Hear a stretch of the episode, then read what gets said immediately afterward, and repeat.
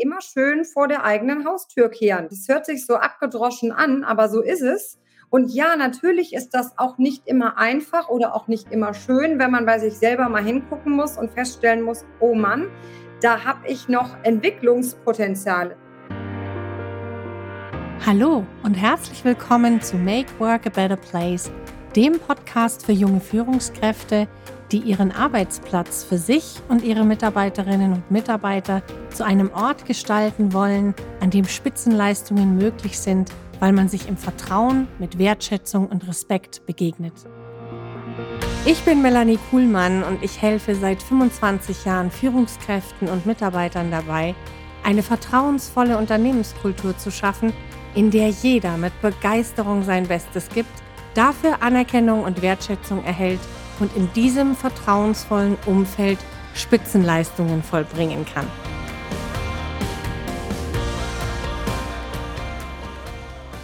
Make Work a Better Place. Dieses Thema ist ein Herzensanliegen von mir, weil ich immer wieder feststelle, dass Menschen an ihrem Arbeitsplatz unglücklich sind. Und zwar deshalb, weil sie nicht ihr volles Potenzial leben können weil sie gar nicht danach gefragt werden, was sie vielleicht noch für Talente haben.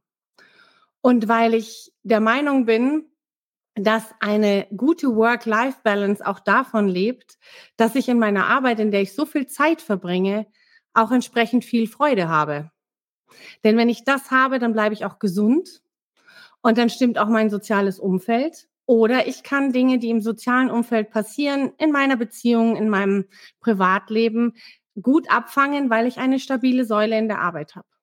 Und ich bin auch der Meinung, dass Unternehmen sehr viel an Erfolg verschenken, weil sie das Potenzial ihrer Mitarbeiter nicht so gewinnbringend einsetzen, wie sie das könnten.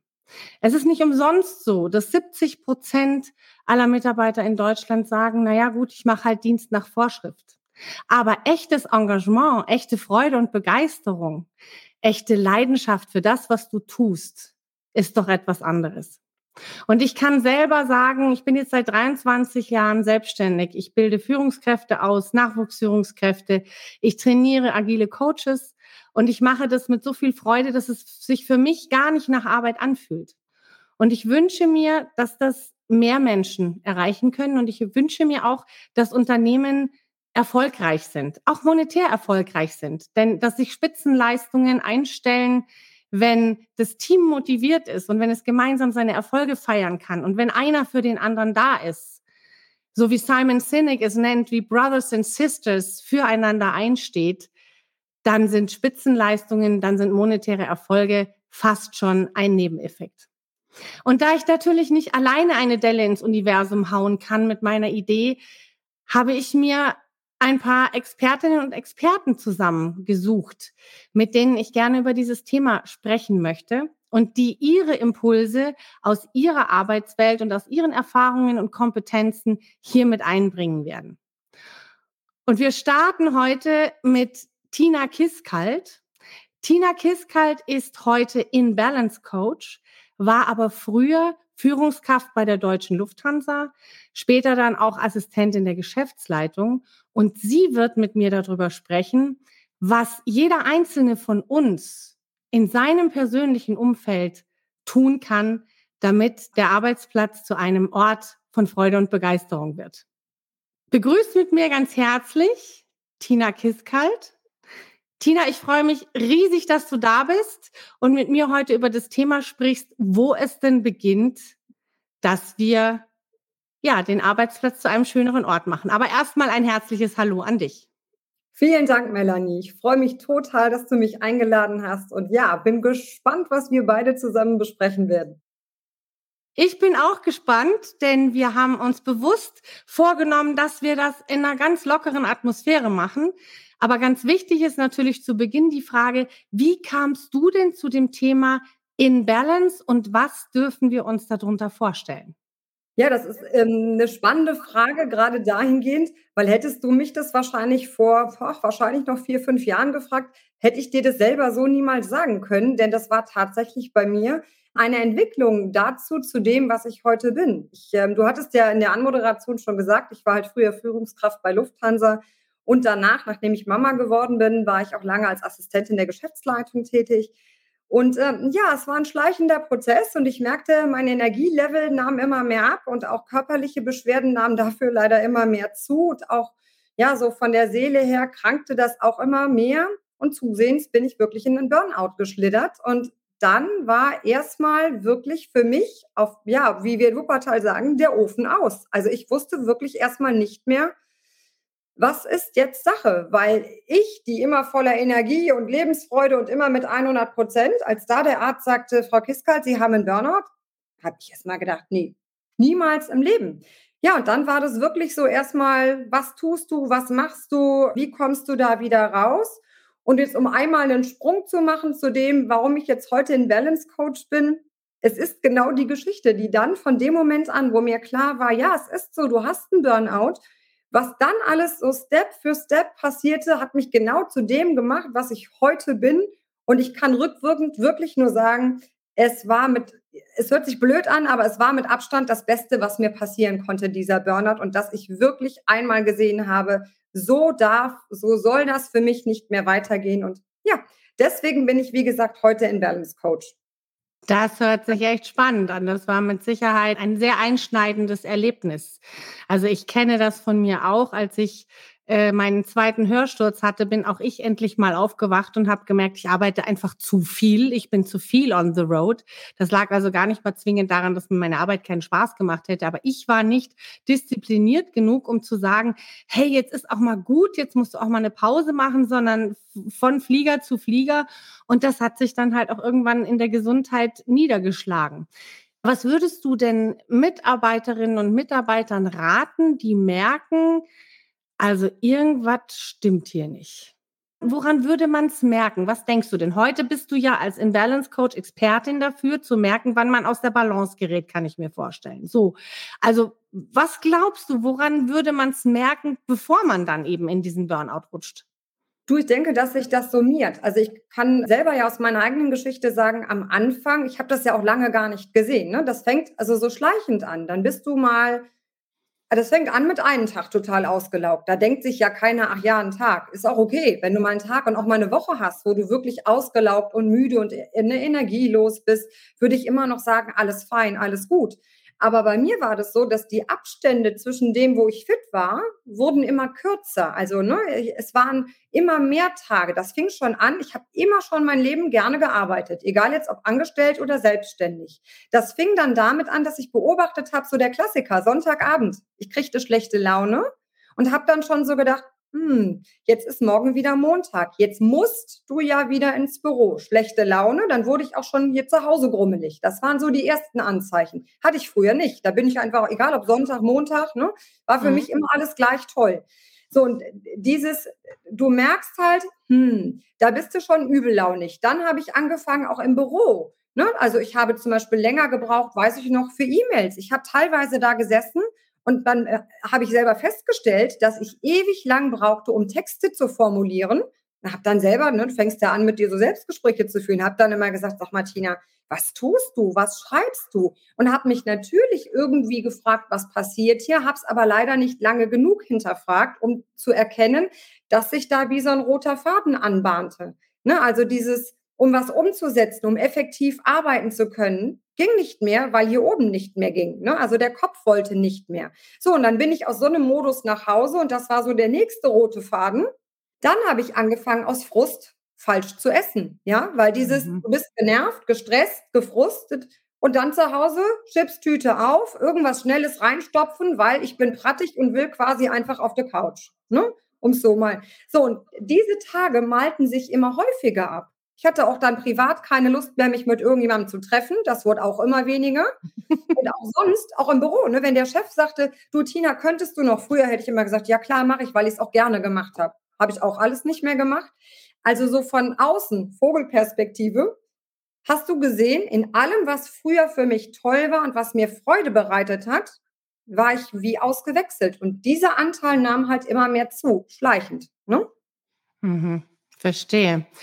Und wir haben ja vorhin drüber gesprochen, dass jeder die Möglichkeit hat, in seinem Arbeitsumfeld eine Veränderung herbeizuführen. Jetzt hast du ja gerade Veränderungen geschildert, die sich einfach bei dir ergeben haben, obwohl dir an und für sich die Arbeit schon noch Spaß gemacht hat, aber irgendwas war ja dann doch unrund. Was würdest du denn heute jemandem empfehlen, der sagt, also wissen Sie, Frau Kiskal, du kommst ja aus Wuppertal, ne? Da Richtig. muss man ja so ein bisschen anders sprechen. Richtig, ja. Also, genau. also Frau Kiskal, ich muss ganz ehrlich sagen, ich bin mir nicht mehr so sicher, ob das mit meinem Job so das Richtige ist. Was würdest du mit dem machen? Du, ich würde ganz basic anfangen. Und das habe ich tatsächlich, muss ich wirklich die Hand aufs Herz legen, früher so nie getan. Also ganz wichtig ist erstmal bei sich selber anzufangen und ich würde, also meinen Kunden, in dem Fall damals, als ich es dann erkannt habe, habe ich mich erstmal selber gefragt, zu sagen, also das ist der Job, den ich tue. Das sind die Werte der Firma. Das will mein Chef von mir. Was will ich denn? Wer bin mhm. ich denn überhaupt als ich, als Tina? Und wie stelle ich mir denn meinen Arbeitsalltag vor? Und was äh, möchte ich denn selber, was da an Werten auch ja, gelebt wird, passt das mit meinen Werten? Gerade Werte ist so ein Thema für mich wahnsinnig wichtig. Und habe ich, ich habe mir nie Gedanken gemacht über, also Werte, klar kannte ich das Wort, mhm. aber das lässt sich immer so schön sagen, das sind meine Werte. Und als mir die Frage dann jemand, also ich habe mir damals auch Unterstützung geholt, möchte ich auch gar kein Geheimnis drum machen. Als mir diese Frage gestellt wurde, habe ich erstmal so gedacht, ja klar, Werte, äh, ich bin offen, äh, ja, ja, und was bin ich eigentlich dann? So, und das ist das, wo ich einfach schon sagen würde, mal anzufangen, mal sich selbst, immer bei sich selber anfangen, zu fragen, wer bin ich, was für Werte habe ich und was möchte ich denn mit dem Job, auch mit dem, was ich tue? Ist das das, was auch meiner Passion, was mir entspricht? Ja, der Klassiker als, als Beispiel, mein Vater hat immer gesagt, Liebelein, äh, du wirst mal, äh, gehst mal zur Sparkasse, zur Bank.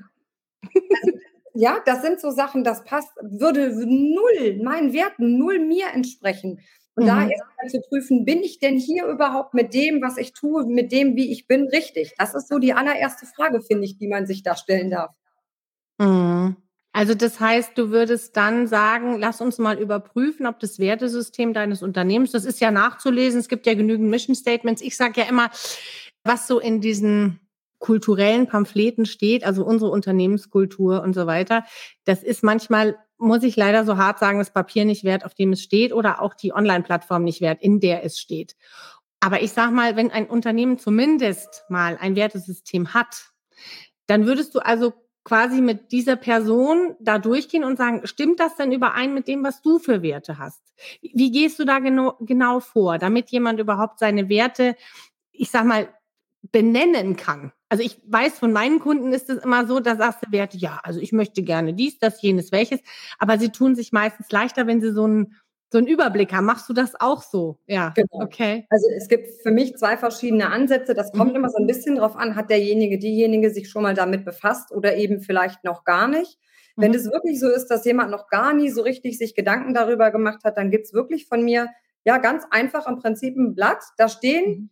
Werte drauf. Und um es dann einfach zu machen, ist das quasi wie in Spalten. Dann soll der, diejenige erstmal wirklich schauen, hm, was spricht mich denn an? Also du kannst jetzt, ne, meine Erfahrung, jemandem nicht sagen, such dir jetzt drei aus und dann bist du fertig, funktioniert nicht, sondern erstmal soll derjenige ein Gefühl dafür kriegen und dann liest er ne, irgendwas, also Vertrauen, ja, Respekt, ähm, Achtsamkeit, ne, also so Sachen halt, die liest er durch und dann soll er erstmal einkreisen, was, wo würde ich denn sagen, ach, das passt für mich. Das gefällt mir zumindest beim Lesen.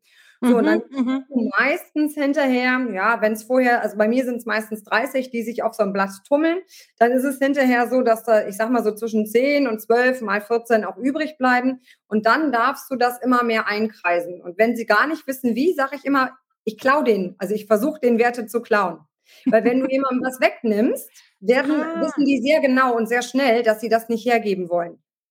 Interessanter Ansatz, jemandem ja. es wegzunehmen, falls es zu mhm. viel, ja, dann mal zu gucken, wo sind wirklich die Prioritäten. Ja, das finde ich gut. So, jetzt nehmen wir mal an, du, du hast jemanden vor dir, der sagt, also mir ist Respekt sehr wichtig, mir ist aber auch Anerkennung wichtig, also dass ich als Person anerkannt werde. Mir ist Harmonie wichtig. Mir ist ein friedvoller Umgang miteinander, eben auch Harmonie wichtig. Mir ist zum Beispiel wichtig, dass ich gemeinsam arbeiten kann, also dass ich nicht alleine bin, sondern dass ich im Team arbeiten kann.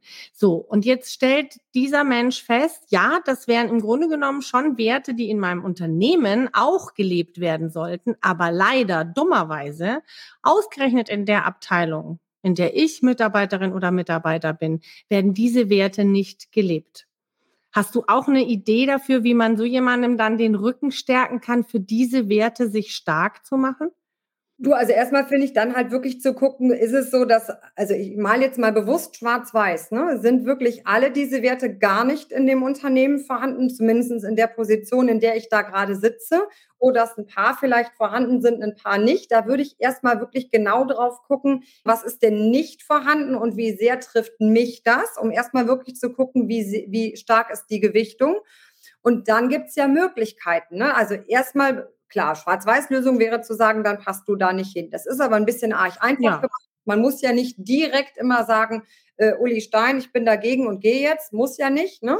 Sondern ja, ich male immer mit sehr einfachen Bildern, weil man sich so schön konkret vorstellen kann. Sondern dann wirklich einfach auch, ja, vielleicht mal zu schauen, als Beispiel. Du sagtest, jemand mag das, was hast du gesagt, wenn jemand fürsorglich ist, ne? Harmonie, auch Harmonie. Harmonie mag, ja. Mhm. Genau, wenn jemand Harmonie mag. Und jetzt würde ich also feststellen, als Beispiel, der, so mit der Harmonie ist ein bisschen grenzwertig, ne? weil also da ist Kollege XY oder vielleicht auch noch sogar obendrein der Chef und der ist mehr so, hm, der sagt halt, wie er gerade meint und dann ist das mit der Harmonie vielleicht auch nicht immer so gegeben. Dann finde ich, also das übe ich natürlich mit demjenigen auch und wir besprechen das, dann kann man selber das auch einfach mal kommunizieren. Ja, da tue ich mir doch einen Gefallen mit, wenn ich selber hergehen kann und sagen kann, mir, für mich persönlich, ich, Tina Kiskalt, mir ist es wichtig, dass ich hier ein harmonisches Miteinander habe und da in den Austausch mit meinem Gegenüber zu gehen. Mhm. Weil ich einfach glaube, dass in vielen, vielen Berufsfeldern die Kommunikation überhaupt nicht lebt. Und wie soll mein Gegenüber wissen, dass mir das so wichtig ist, wenn ich es nie sage? Mhm. Das ist, das ist der Ansatz, den ich auch fahre, dass ich sage, wenn du, wenn du wirklich in einen ganz massiven Konflikt mit jemandem gerätst und vielleicht sogar auch in, in einen hierarchischen Konflikt. Denn ich meine, jetzt du und ich, wir haben es im Endeffekt, sind wir mal ganz ehrlich, schon ein bisschen leichter, weil wir nicht mehr in hierarchischen Konstrukten arbeiten. Klar, ich bin auch in vielen großen Unternehmen unterwegs, aber ich komme ich berate, ich trainiere, ich coache, aber ich gehe eben auch wieder. Das heißt, ich bin nicht Teil dieses hierarchischen Gefüges, sondern ich bin eine externe. So. Jetzt hast du also mit jemandem in so einem hierarchischen Umfeld einen Konflikt. Und ich rate dann meinen Coaches und auch meinen Trainingsteilnehmerinnen und Teilnehmern immer dazu, dass ich sage, sag doch ganz klar, welcher Wert da bei dir gerade verletzt wird oder welcher Wert dir wichtig ist. Also wissen Sie, so wie wir jetzt hier gerade miteinander umgehen, das geht tatsächlich gegen meinen Wert Harmonie. Mir wäre es sehr wichtig, dass wir hier in einen konstruktiven Austausch kommen, weil Werte sind nicht verhandelbar. Mhm. Ja, Werte sind so etwas, da kannst du nicht, da kannst du nicht, das finde ich jetzt aber blöd, dass sie harmoniesüchtig sind. Das kann dir einer unterstellen. Dann kannst du sagen, also harmoniesüchtig möchte ich da nicht so stehen lassen, sondern mir ist es wichtig, dass wir auf Augenhöhe miteinander reden und findest eine andere Übersetzung. Also das heißt, wir halten jetzt mal an dieser Stelle fest, das Wertesystem von mir und das Wertesystem von dem Arbeitsumfeld, das ich habe, wenn es nicht komplett im Einklang ist, dann raten wir, du und ich, ja, den Menschen, das auch einfach mal klar zu kommunizieren. Mir fiel gerade dazu nur was ein, das mhm. kam mir gerade in den Kopf. Wenn wir schon so über Werte reden, ich bin ja auch Emotionscoach, ne? Ja. dann gehe ich zum Beispiel auch her, weil auch Emotionen sind auch nicht verhandelbar. Das ist auch so ein Ding, ja. Mhm. Aber ganz wenig Menschen haben bisher gelernt, weil das auch so bis, also aus meiner Erfahrung raus, so auch noch nicht, ja, wie soll ich das sagen, etabliert ist, auch sagen zu können, zum Beispiel, mich macht es traurig, dass wir hier ne, mhm. einen respektvollen Umgang miteinander haben. Zu sagen, mhm. Trauer, traurig sein ist eine Emotion. Da kann mhm. niemand sagen, nee, Sie sind nicht traurig, weil das, wenn ich sage, ich bin traurig, bin ich traurig. Das ist nicht verhandelbar. Ja. ja. Und das hat einen wahnsinnigen, finde ich, egal welche Emotionen ich da anführe, einen wahnsinnig positiven Einfluss auf ein Gespräch, weil ich kann nichts Persönlicheres sagen als das, wie ich mich gerade fühle. Mhm. Und da wird jemand anders drauf reagieren müssen. Entschuldigung, dass ich das so sage. Das heißt, wenn ich, also ne, wenn ich jetzt für mich, wie du eben sagst, ich habe, ich fühle mich in meinem Wertesystem nicht wohl und möchte mhm. jetzt, wenn ich ja schon bereit bin, das zu äußern, möchte ich ja auch vielleicht, dass es verändert wird. Und wenn ich das mit einer Emotion präsentiere, da ist der andere, mein Gegenüber, quasi wie in einem Handlungszwang. Weil keiner wird dann sagen, du, also die wenigsten sagen, ja, mir egal, bist du traurig oder irgendwas. Und die können auch nicht sagen, finde ich doof, weil das funktioniert nicht. Ne? Weißt du, wie ich hm. meine? Ja, ja. Es gibt's ja auch in noch in, also traurig ist natürlich jetzt eine sehr starke äh, Emotion. Ich sag mal, man könnte ja auch sagen, wissen Sie, das irritiert mich gerade. Ich bin irritiert. Ja. Ich bin jetzt gerade oder ich bin jetzt gerade wirklich besorgt, dass wir so nicht zu einem vernünftigen Ergebnis kommen. Wir haben nur noch 20 Minuten. Lassen ja. Sie uns doch zu einem konstruktiven Austausch. Das lenkt natürlich jetzt schon auf den Donnerstag mit der wundervollen Caroline Bitschnau della Maria, unserer Expertin für gewaltfreie Kommunikation, die gerade dieses Formulieren auch von Bedürfnissen und von Gefühlen uns dann nochmal im Livestream nachdenken, äh, nachbringen wird, nahebringen wird. Aber da sieht man, Tina, wie das alles zusammenhängt. Klar. Jetzt möchte ich aber mal auf den Punkt kommen, den wir vorhin schon mal angeschnitten hatten, dass der Tag ja schon ganz anders beginnt, wenn ich darauf achte, wenn ich dich richtig verstanden habe, dass mein In-Balance-Sein im Grunde genommen doch vermutlich schon, ja, wahrscheinlich sogar schon damit beginnt, wie ich am Abend vorher ins Bett gehe. Aber da möchte ich jetzt nicht vorgreifen, denn da bist du Expertin für Ernährung, für Sport, für diese Dinge da bitte ich dich jetzt einfach mal und mach mal deine, deine Schatztruhe auf und sag uns mal, was wäre denn so etwas, was ich schon am Abend vorher tun kann, um eine gute Nacht zu haben, was ich am Morgen tun kann, wenn ich vielleicht sogar aufstehe und sage, boah, linkes Bein, irgendwie doof. Wie komme ich wieder in die Balance? Denn dafür bist du Expertin und da möchte ich jetzt gerne, dass wir da mal reingucken können. Sehr gerne, klar, weil das ist ja genau das, hatte ich ja ganz zu Anfang erzählt als es bei mir alles gekrankt ist, bin ich halt genau zu diesem Imbalance-Sein gekommen, indem ich genau die Bereiche Ernährung, Bewegung und Emotionen für mich alle angegangen bin. Ich habe mich in den Bereichen ausbilden lassen, habe es teilweise auch studiert und habe für mich selber herausgefunden, dass wenn ich schon morgens früh oder ich gebe dir recht, am Abend zuvor schon ganz viel für mich kläre und für mich selber Gutes tue, dann gibt mir das ja ganz, ganz andere Möglichkeiten, in einen neuen Tag zu starten. Also wenn wir jetzt, wie ich mit dir über das Thema Berufsleben rede, dann fängt Beruf oder das, was ich aber in meinem Arbeitsleben tue, nicht an, wenn ich jetzt, ich sag mal, um neun oder um acht im Büro bin, dann ist nicht um acht erst mein Arbeitsleben. Ganz streng genommen ist das für mich alles eins. Also ich finde, man kann eigentlich eigentlich ist schon ein doofes Wort, Beruf und Privat gar nicht trennen. Denn als Beispiel, wie du es eben gesagt hast, ich gehe abends ins Bett. Jetzt malen wir ein klassisches Bild. Die meisten gehen abends, ich habe es, warte, hier neben liegen, so ins Bett. Ja? Mhm. Und dann tickern wir noch, sei es irgendwo auf sozialen Medien, dazwischen noch eben schnell die E-Mail an den Kollegen und am besten noch die E-Mails aus dem Büro noch auf dem Handy, auf dem privaten. Und dann mache ich noch 17 Sachen gleichzeitig, reg mich vielleicht auch noch über irgendwas auf und mache dann Licht aus und denke so, und jetzt kann ich schlafen. Wie viele können es nicht? Kenne ich einige, weil das schon von dem Kopf her gar nicht funktioniert. Also kann ich abends schon anfangen und zu sagen, irgendwo setze ich mir eine Routine, wo ich sage, das ist ein Zeitfenster, bevor ich schlafen gehe. Da hat weder soziale Medien noch aber auch Geschäftliches drin mhm. verloren. Da ist einfach nur, ich nenne es eine Me-Time, wo ich anfange, mir Dinge zu tun, die mir gut tun. Ob das ist, ich lese ein Buch, ich äh, höre äh, mir eine Meditation an. Das, das ist auch so ein Ding, das will ich gar niemandem vorschreiben, weil das muss jeder für sich rausfinden, was macht er in dieser Zeit für sich einfach gerne. Das sollte aber aus meiner Sicht eben nicht sein, wo ich von außen was in meinen Kopf bringe, womit der Kopf noch nachts versucht zu arbeiten, weil das will er. Ne? Das Gehirn will ja permanent Lösungen finden und das würde es auch versuchen nachts. Also da können wir schon mal mit anfangen. Mhm. So, und wenn ich dann aufstehe, ja, dann kann ich natürlich sagen, auch immer, ich stelle mir jetzt knapp einen Wecker, kann ich noch zehn Minuten länger schlafen und dann springe ich hektisch um den Ecktisch aus dem Bett und äh, mache 17 Sachen schon mal gleichzeitig und renne dann wie ein gestochenes Kalb ins Büro. Ja, wie ich da ankomme und wie mein Tag dann aussieht, brauche ich jetzt auch wieder keinem erzählen. Da fängt es schon an. Dann stelle ich mir noch lieber den Wecker eine halbe Stunde vorher und entwickeln, das stelle ich fest, beziehungsweise das ist auch das Feedback meiner Kunden und etabliere eine sogenannte Morgenroutine, wo mhm. ich halt gewisse Dinge, damit der Körper sich auch einfach dran gewöhnt, immer wieder gleich mache.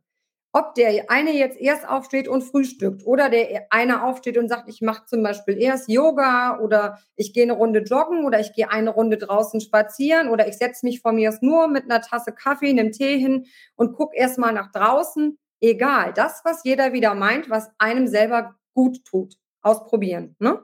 Mhm. Und so starte ich quasi in meinen Tag und dann auch wichtig, wenn ich morgens nicht der Frühstücker bin, für mich auch fein, ne? da ich liebe intuitives Essen. Also ich halte ja gar nichts von Diäten, das muss man dazu sagen. Wer mit mir auf das Thema Ernährung guckt, wird mit mir keine Diät machen, weil es für mich einfach nicht funktioniert, mhm. sondern intuitiv drauf zu hören, was sagt mir mein Körper, was brauche ich? Und wenn der sagt, ich habe morgens Hunger, ja, dann kann ich natürlich mal beim Bäcker anhalten und mir eben das Croissant reinpfeifen, macht aber auf Dauer keinen Sinn.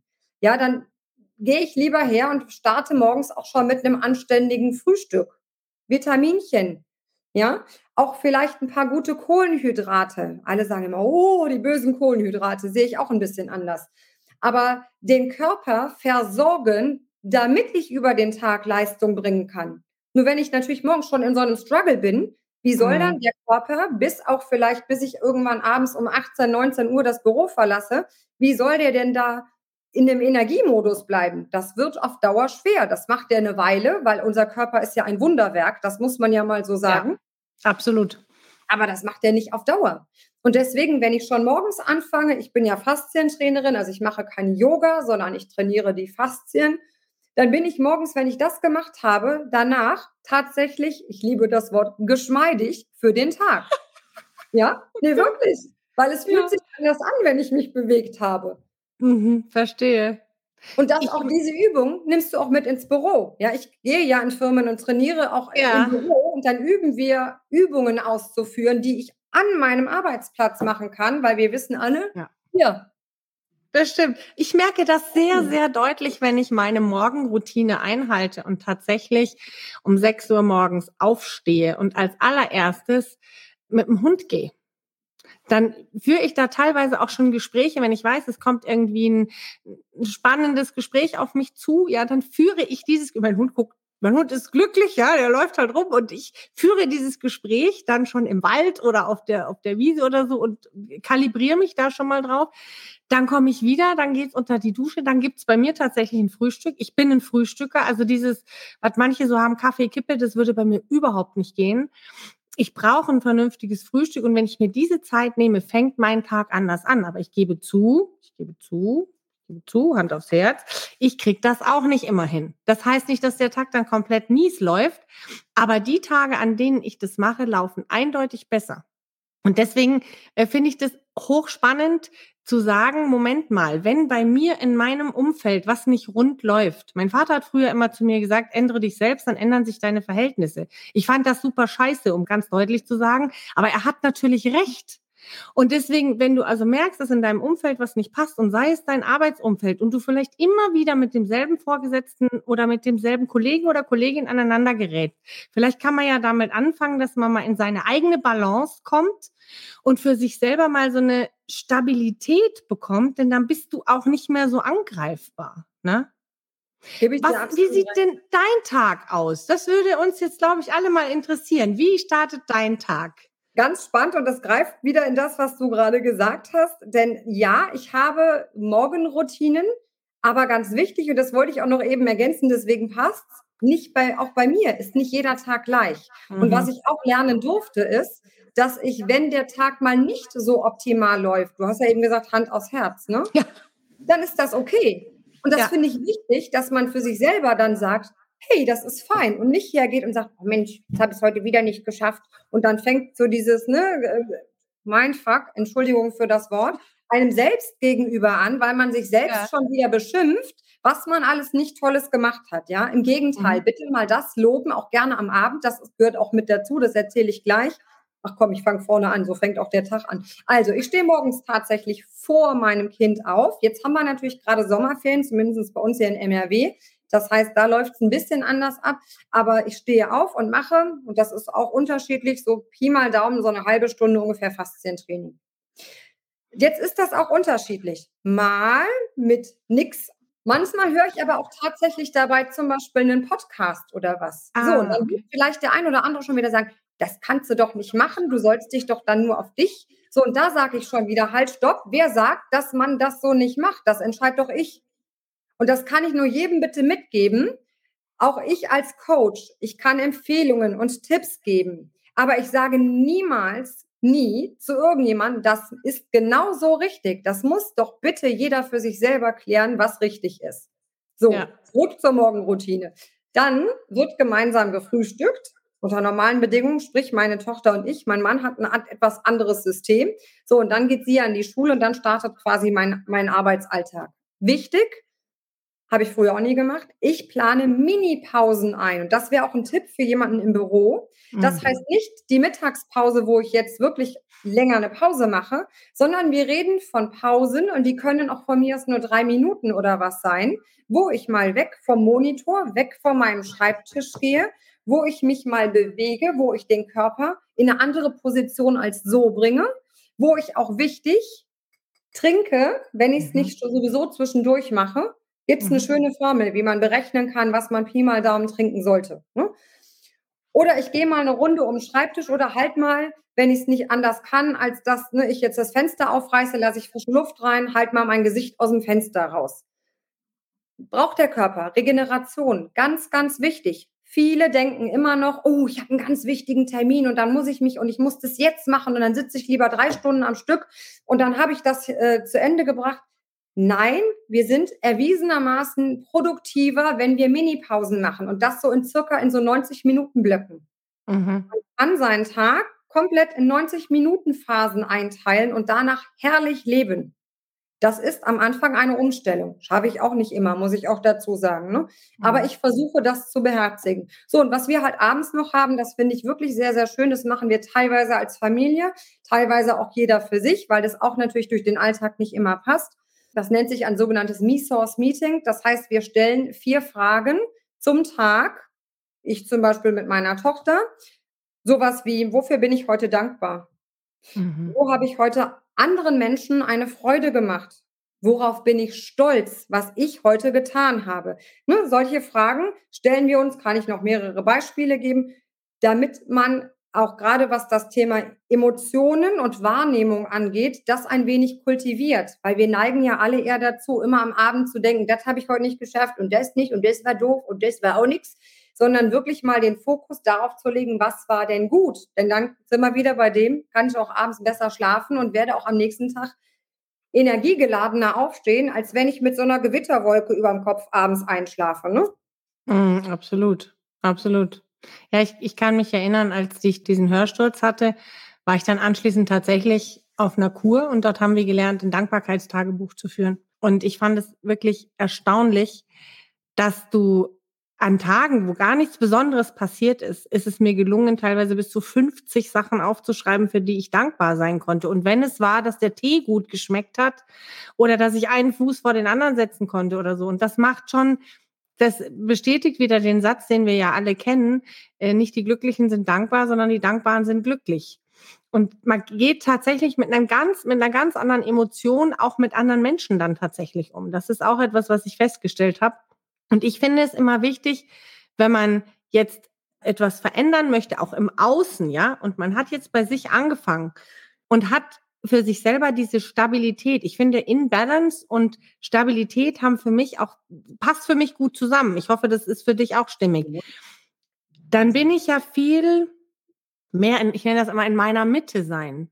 Mhm. Also wenn ich in meiner Mitte bin und da kommt mir jemand schräg um die Ecke, der erreicht mich gar nicht. Weil ich sage so, oh, das ist ja, ich sage zum Beispiel, oh, das ist ja interessant, wie der sich gerade benimmt. Das ist ja echt interessant. Das heißt, ich kann auch in einem Teamkonflikt oder einem Konflikt mit meinem Chef oder mit einem Kunden oder wie auch immer, Riesenreklamationsgespräch, ja viel gelassener reagieren, weil ich in meiner Mitte bin. Das finde ich schon sehr spannend, was du da sagst, wie gut wir uns selber darauf vorbereiten können und für unsere Mitte sorgen können. Weil im Ohrensessel der Opferhaltung ist es manchmal sehr, sehr bequem. Da sind dann immer die anderen schuld. Und das funktioniert nicht. Also es funktioniert tatsächlich nicht.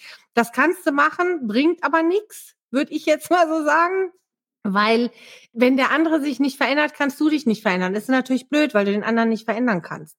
Und ich glaube fest daran, dass wenn jeder von uns, ob man jetzt, ob jetzt jeder so die Routinen so einhalten kann, aber ich halte es für sehr sinnvoll, so etwas zu, zu etablieren, je nachdem, welche für einen halt passt, dass wir alle nicht nur unseren Arbeitsplatz, sondern das ganze Leben zu einem besseren Ort machen können, weil wir einfach anders und wertschätzender, freundlicher miteinander umgehen. Und das fände ich schon wünschenswert. Ja. Absolut. Ich muss mal hier spicken. Wir haben ja so die eine oder andere Frage und ich, ich spicke mal. Du kannst aber gerne derweil sagen, dann kann ich nämlich hier spicken. Ja, du genau, du spickst und ich sag, was mir gerade dazu wieder in den Sinn kam, weil du eben sagtest, ne, dieses bei sich selber anfangen, muss ich gestehen, damals am Anfang des Burnouts waren es bei mir ja alle schuld. Ne? Also wirklich, jeder hat dazu beigetragen, dass es mir ja schlecht ging, bis ich dann irgendwann verstanden habe, nein, es waren komplett nicht die anderen, sondern ich selber.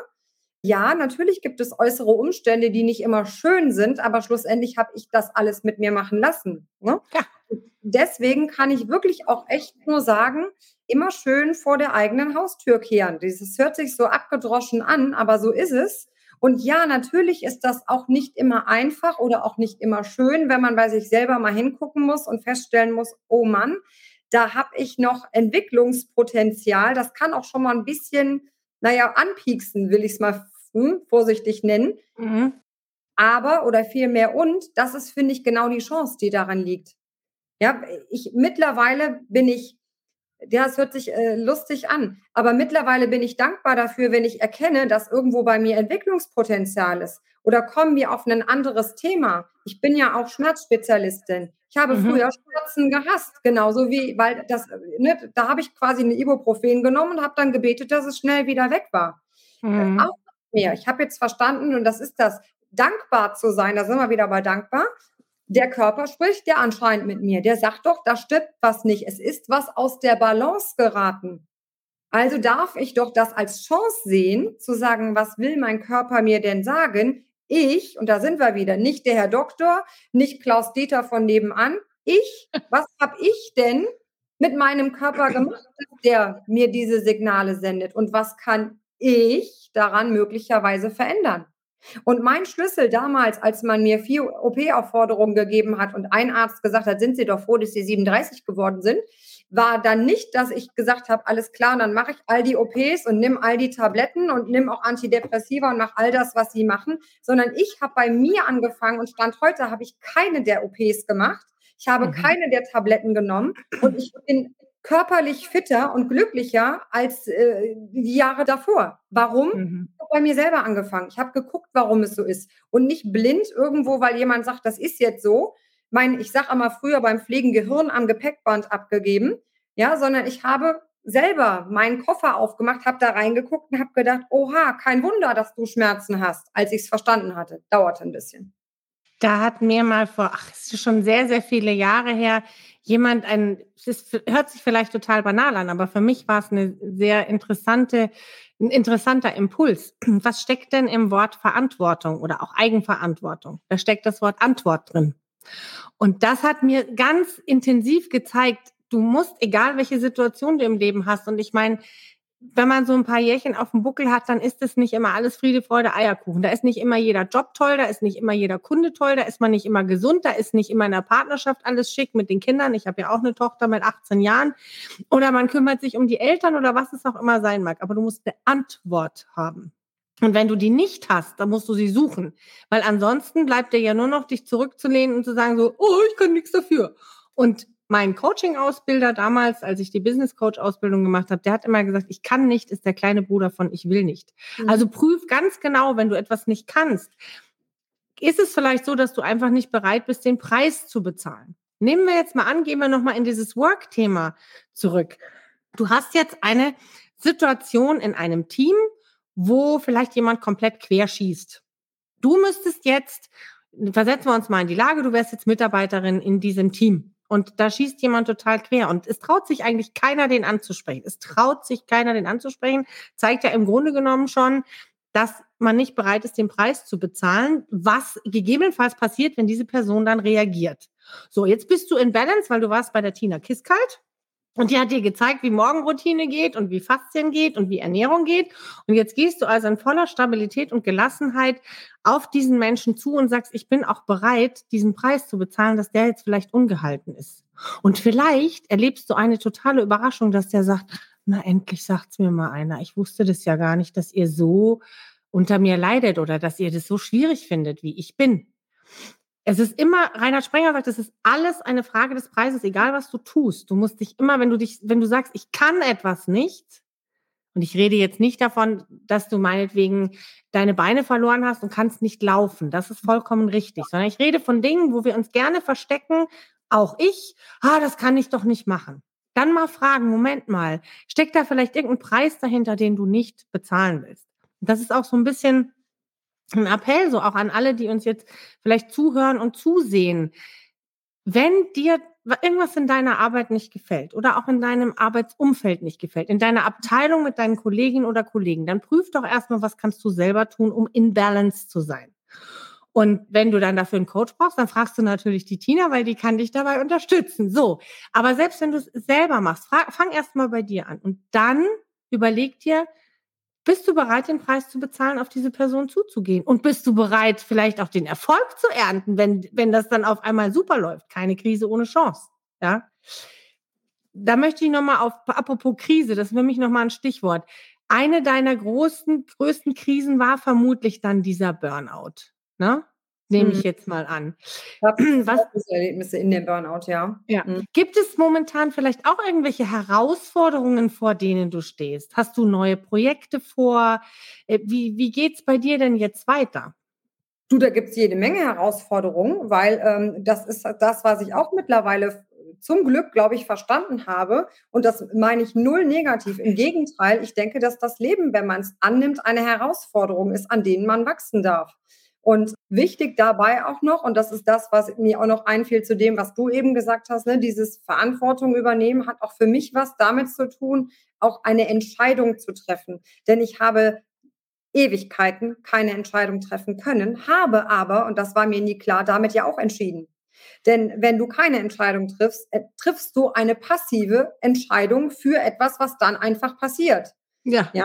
Und das ist das, wo du jetzt eben gefragt hast, was sind jetzt so die Dinge, und da habe ich für mich entschieden, dass das, was jetzt kommt, einfach kommt und ich gespannt bin, was auf meinem Weg passiert. Also ich bin jetzt mit dem, was ich als meine Herzensmission habe, gefühlt noch, glaube ich, relativ am Anfang. Ja, aktuell begleite ich ja Einzelkunden, aber auch eben Unternehmen, ne, mache eben Coachings und, und eben in diesem Bereich ja, wenn man mich nach meiner Mission fragt, dann darf das gerne noch etwas größer werden und dann dürfte auch gerne die eine oder andere Bühne dabei sein. Und ich bin mir sicher, liebe Melanie, da sind viele Herausforderungen bei.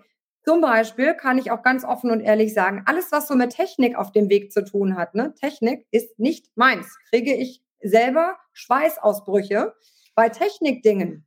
Aber auch mhm. da kann ich mich doch entscheiden zu sagen, deswegen schmeiße ich es vielleicht hin oder zu sagen, nee, tue ich nicht. Ich schmeiß irgendwas nicht hin und gebe nicht auf. Ich entscheide mich. Und wenn es steinig wird und auch vielleicht, wenn malen wir äh, mal schwarz, ich mache irgendwas und äh, es funktioniert nichts. Ich habe eine Challenge, die in zwei Wochen beginnt, ja. Jetzt stellen wir uns vor, ich würde die aus technischen Gründen komplett versemmeln. Ja, dann habe ich die versemmelt. Das ist das, was ich mittlerweile sage. Dann ist das ein mega Learning. Dann kann ich gucken, warum ich es versemmelt hätte und gehe dann einfach dann weiter und lerne daraus und mache es wieder neu. Für mhm. mich ist mhm. mittlerweile einfach aufgeben keine, wie soll ich das sagen, keine Option mehr. Keine Option, aufgeben ist keine Option, ja, das kann ja. ich gut verstehen. Ich muss mal kurz hier auf die Uhr gucken. Wir haben jetzt noch vier Minuten. Ich habe mir so gedacht, so eine Dreiviertelstunde könnte eine gute Zeit sein. Wenn wir das jetzt mal zusammenfassen, dann beginnt die Veränderung immer bei mir selbst, richtig? Absolut. Und es gibt eine Menge Dinge, die ich dafür tun kann. Und wenn ich scheitere, das finde ich schön, was du gerade jetzt auch gesagt hast, oder wenn mir mal was misslingt, dann ist es ein, ich kann es noch nicht, aber ich kann es vielleicht beim nächsten Mal, beim nächsten Mal dann neu versuchen. Wir haben jetzt viel über die Arbeitnehmer gesprochen, also über die Menschen, die in einem Unternehmen arbeiten. Hast du vielleicht noch so zum Abschluss so einen Tipp für Arbeitgeber? Also in Arbeitgeber meine ich jetzt nicht, den Geschäftsführer eines mittelständischen Unternehmens oder eines Familienunternehmens oder den Vorstand, sondern ich meine jetzt eher so die Führungskraft. Was ja. können denn Führungskräfte tun, um das möglich zu machen, was wir jetzt gerade auch besprochen haben oder vielleicht auch Mitarbeiter dazu ermutigen? Da ich ja, wie gesagt, selber ja als Führungskraft auch tätig war, kann ich nur sagen, ich habe immer versucht, wirklich bestmöglich versucht, als Vorbild zu fungieren. Das heißt, wenn ich selber was sage, dann möchte ich und muss ich das für mich auch selber so vorleben. Ich kann meinem Mitarbeiter nicht sagen, als Beispiel, wir sorgen für ein strukturiertes ähm, Auftreten und ich bei selber wäre bei mir nur Chaos vorzufinden. Ja, das ist für mich, und das sieht man ja ah, manchmal dann doch, das ist für mich so das Erste. Das, was ich als, wenn ich Chef wäre, ja, ausspreche, ob jetzt für mich nur als Chef oder als, ich sag mal, Delegierter der Firma, das sollte ich auch wirklich so vorleben. Und dann wirklich, das ist so eine Herzensgelegenheit wirklich von mir, meine Mitarbeiter nicht nur zu sehen, sondern auch zu fühlen, aktiv zu fühlen, aktiv zu sehen. Nicht, ich sag was und gehe so über den Flur und mir ist es auch im Prinzip alles egal, Hauptsache die Zahlen stimmen, weil ich bin mir sicher, die Zahlen würden dreimal besser stimmen, wenn ich mich dafür einsetze, zu hören, wie geht es meinen Mitarbeitern? Fühlen die sich wohl? Die meisten Menschen verbringen mehr Zeit am Arbeitsplatz als zu Hause. Können die ihre Stärken, die sie ja, die jeder ja hat, können die die optimal einbringen? Das kann ich aber nicht wissen, wenn ich mich nicht aktiv einbringe und danach auch mal frage. Das wäre dann die Fühlungskraft statt der Führungskraft. Absolut, perfekt. Schöne ja. Fühlungskraft. Ja. Spannend. Und mhm. auch da gibt es, es gibt ja Möglichkeiten ohne Ende. Ja, ähm, alleine wenn du jetzt überlegst, ähm, Mimik-Schulungen, ja, um zu lesen, ich kann so viel über Körpersprache, über Mimik mein entnehmen, da muss ich aber auch wirklich mal hingucken. Das heißt, ich sitze, wenn ich oberster Chef bin, nicht in meinem Büro und gehe da nie raus, sondern ich gehe aktiv in alle Abteilungen und frage selber mal und ich frage nicht den und den und den, was der und der über den und den sagt. Ich bringe mich da selber auch mal ein. Mhm. Auch mal vielleicht zu sagen, ich bin wirklich mal eine Stunde auf zwei in meinem Büro, wo sonst nur meine Mitarbeiter sitzen, um mal zu fühlen, was ist denn das für eine Energie im Raum? Was passiert mhm. denn da? Was hat das Unternehmen davon, wenn sich die Mitarbeiter wohler fühlen? Ja, was hat das Unternehmen davon? Wenn Mitarbeiter sich wohlfühlen, das haben auch verschiedene Studien, unter anderem die Google-Studie bewiesen. Wenn ein Klima von Psychological Safety herrscht, Mensch, äh, Mitarbeiter sich also untereinander im Team vertrauen können und auch ihrer Führungskraft vertrauen können. Da müsste ich jetzt noch den Aspekt äh, Supportive Leadership mit reinbringen. Also wenn die Führungskraft, so wie es Tina auch gerade geschildert hat, unterstützend da ist, Vorbild ist und auch zeigt, dass die Führungskraft sich tatsächlich für die Belange des Mitarbeiters und der Mitarbeiterin interessiert, dann sind Spitzenleistungen im Team. Die stellen sich von ganz alleine ein. Und das habe ich wirklich live und in Farbe selber erlebt. Wenn, und das muss auch nicht immer der wahnsinnig äh, super qualifizierte Job sein. Wenn Mitarbeiter motiviert sind, vertrauensvolles Umfeld haben, die verkaufen doch ganz anders. Geh doch mal in ein Geschäft rein, wo die Leute Bock haben und geh in ein Geschäft rein, wo sie alle sitzen, oh, Kunde droht mit Auftrag oder um Himmels Willen, ich erkläre Ihnen jetzt nicht, wo diese Creme liegt. Und genauso ist es in größeren Unternehmen auch.